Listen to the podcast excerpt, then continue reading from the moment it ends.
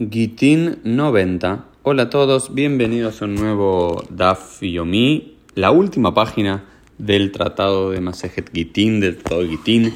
Lamentablemente las últimas eh, semanas estuve de viaje, mudanza, todas cosas positivas, pero no tuve el tiempo de dedicarme a producir los, los podcasts y estos episodios, pero no quería eh, concluir el tratado de Gitin eh, sin estudiar esta última página juntos, pedirles perdón por las últimas páginas que no pudimos estudiar en conjunto, pero decirles que continuamos Dios mediante en el día de mañana y ya comenzamos el tratado de Kiddushin juntos.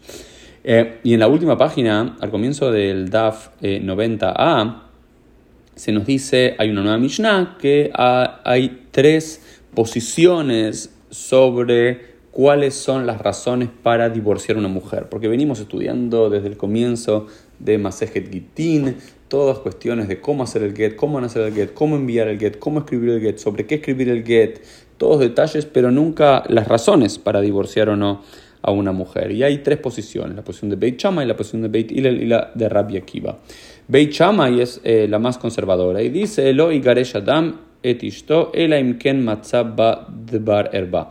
Eh, Beit Shammai dice, uno no puede divorciar a su mujer a menos que encuentre que su mujer haya cometido adulterio o, este, o sea sospechada que haya eh, cometido adulterio o que esté coqueteando, digamos, con otros hombres, haya hecho algo eh, impúdico. ¿no? Esta es la posición de Beit Shammai, es la más estricta, a menos que haya adulterio o algo similar, no se puede divorciar una mujer. En cambio, Beit Hillel dice, afilu ikdija tafshilo, incluso si le cocinó mal, una mala comida, si le quemó la comida, si le puso mucha sal a la comida, eh, si le arruinó la comida, incluso por algo menor la puede divorciar. Y luego la posición de Rabbi Akiva es, incluso si no, su mujer no fue promiscua, si no le quemó la comida, Rabbi Akiva dice, afilu na aimena. Incluso si vio a otra mujer que, fue más eh, que es más linda que su mujer, que le gustó más, también puede casarse con ella.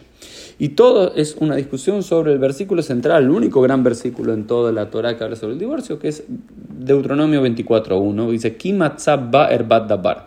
Al comienzo dice, si uno encuentra Kimatzah, si el hombre encuentra ba en ella erbat dabar.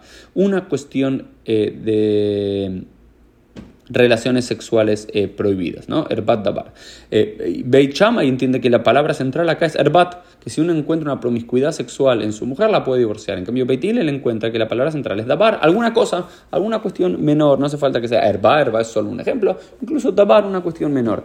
Pero eh, eh, Rabbi Akiva sostiene, ya imlo timtzahem beinav. Eh, eh, la segunda parte del versículo dice, ah, incluso si, no, si incluso la razón que no haya gracia a sus ojos, porque halló gracia en los ojos de otra eh, mujer, ¿sí? Según acá, la posición de, de, de Akiva es la más laxa, es no, hay que tener o no razones para divorciar a una mujer. Según Chama, sí, hay que tener muchas razones. Y razones menores. Rabia Akiva no, si le gusta a otra mujer ya está.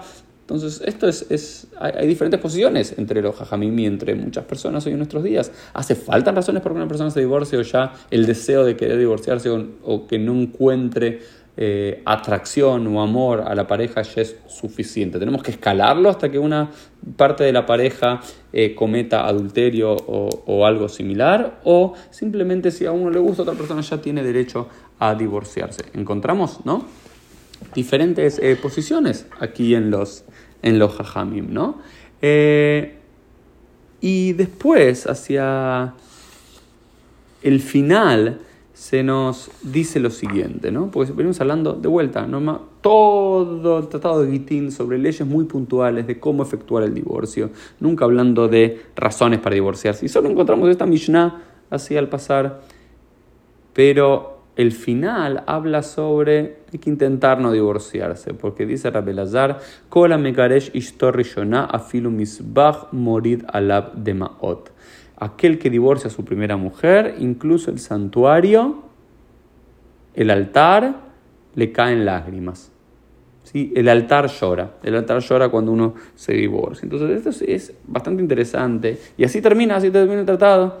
Y después hace un, eh, eh, citan como prueba textual dos versículos del profeta Malachi. Y después decimos, Adran alaha mekaresh, besalika lama eh, volveremos a ti, capítulo llamado Alah a mekaresh. Y, así concluimos el tratado de Gitín. Y es interesante ver cómo todos detalles formalísticos, ¿no? Eh, sobre cómo efectuar el divorcio y solamente al final se dan algunas que otras razones más eh, espirituales o filosóficas de cómo es el divorcio y termina con esta cita sobre, ok, estudiamos todo lo del divorcio, pero hay que hacer lo posible para no divorciarse. Cuando hay que hacerlo, hay que hacerlo. Existe en la Torah, existe en el Talmud, es permitido. Cuando ya no hay más amor, ya no hay más eh, futuro para la pareja, esta vez el divorcio, pero hay que recordar, el altar también llora por eso. Esto fue el Dafiumi del día, concluimos así el Tratado de Quitín y Dios mediante continuamos juntos sin interrupciones en el día de mañana el Tratado de Quitín.